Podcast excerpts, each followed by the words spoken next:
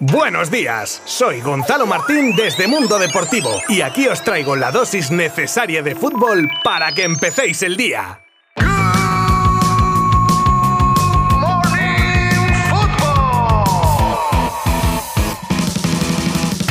¡Hey! ¿Qué tal a todos? Tal y como os prometí ayer, ya estamos de vuelta en Good Morning Football para traeros las noticias más destacadas del día, que no son pocas, la verdad. Bastantes temas relacionados con mercado, como la puerta que abre el padre de Rafael Leao, entre otros, al Barça, el plan del Madrid para seducir a Haaland, un posible trueque porque sí, otra petición decisión descabellada durante el parón mundialista, el primer delantero en la rampa de salida del Atlético y otros temas como las palabras de la porta sobre Messi, la investigación de Hacienda a Piqué, que como veis no os engañaba cuando os decía lo de un montón de noticias destacadas. Os habla Gonzalo Martín desde Mundo Deportivo y vamos con todo ello en 3, 2, 1...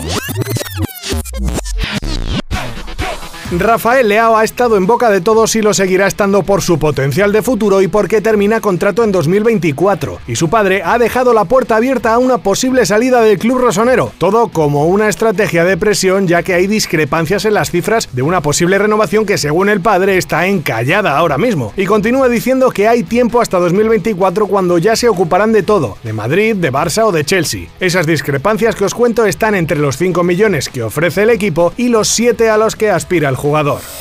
Ahora os cuento la información que aparece en el diario AS, que asegura que el Madrid tiene una estrategia para lanzarse a por Haaland en 2024 cuando supuestamente, a pesar de que Guardiola lo negase, entraría en vigor la famosa cláusula liberatoria cifrada en 180 millones. Esta sería la idea de los blancos que además se aferran a que dicha cláusula solo sería válida para equipos extranjeros, lo que excluye cualquier otra competencia Premier. Con esto en mente, la manera de seducir al noruego es que fuese el sustituto de Benzema con los galones que eso conlleva, coincidiendo además con una posible finalización de contrato del francés en ese mismo 2024.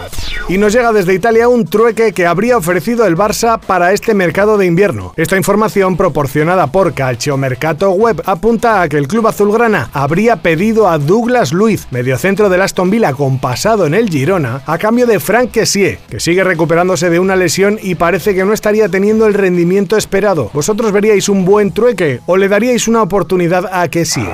Y parece que la noticia de una petición de cesión de un humilde equipo de Inglaterra a Haaland ha corrido como la pólvora y ahora son otros equipos los que se han sumado al carro de las cesiones imposibles. Esta vez ha sido el Atlético Zamora con un jocoso comunicado oficial en el que solicita al Betis la cesión de Borja Iglesias por 50 días, argumentando que aparte de ayudar al equipo castellano-leonés a sus objetivos, libraría a los béticos de los vídeos de TikTok del Panda esos casi dos meses. El comunicado, por cierto, termina con un podéis incluir a Joaquín si queréis.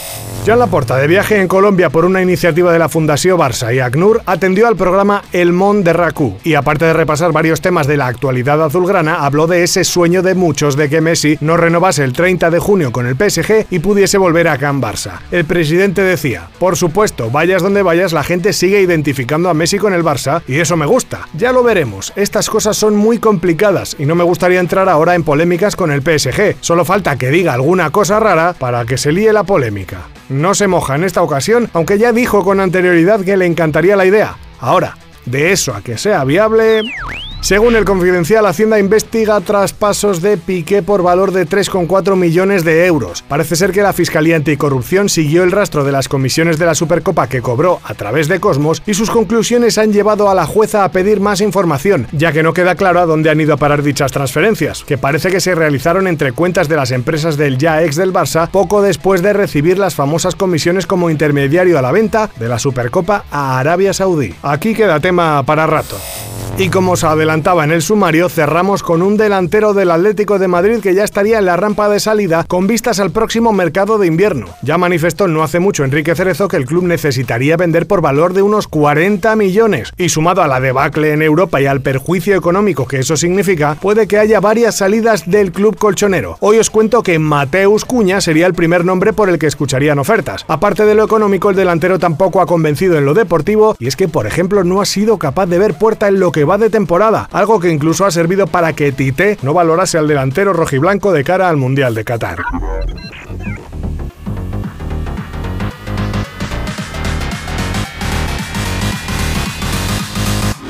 Y así me despido en el día de hoy, pero esto no para, ya que en nada y menos comienza el Mundial. Hay un montón de frentes abiertos y todos los que nos quedan en tema de mercado, vamos, que como siempre, por noticias no va a ser y mañana os espero para que descubráis las nuevas que os traeré preparadas. Gracias como siempre por estar ahí, abrazo virtual. Adiós.